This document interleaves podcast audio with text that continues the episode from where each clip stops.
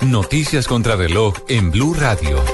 3 de la tarde, 33 minutos. Las noticias, las más importantes a esta hora en Blue Radio. La Policía Nacional acaba de anunciar una millonaria recompensa por información que lleve a dar con el rescate del menor que está desaparecido en las últimas horas en el municipio de Suacha. Los detalles con Daniela Morales. Juan Camilo, buenas tardes. El general Rodolfo Palomino, director de la Policía Nacional, a través de su cuenta en Twitter, ha dicho que hasta 50 millones de pesos de recompensa serán dados para quienes ayuden con información que colabore para encontrar a Juan Sebastián Fuentes Rojas, el bebé de dos años que desapareció en las últimas horas del sector de compartir en el municipio de Soacha. Adicional a esto, la Policía de Infancia y Adolescencia y la Policía Judicial ha instalado operativos especiales en las entradas y salidas de la capital para evitar que el niño salga de la ciudad. Igualmente se han instalado algunos operativos también especiales en la zona sur de la capital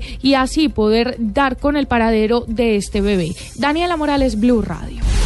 En otras noticias, el registrador nacional del Estado Civil, Juan Carlos Galindo, afirmó que la entidad se encuentra preparada para realizar las votaciones para el plebiscito por la paz, las cuales avalarán los acuerdos a los que lleguen el gobierno y la guerrilla de las FARC en los diálogos que se desarrollan en La Habana, Cuba.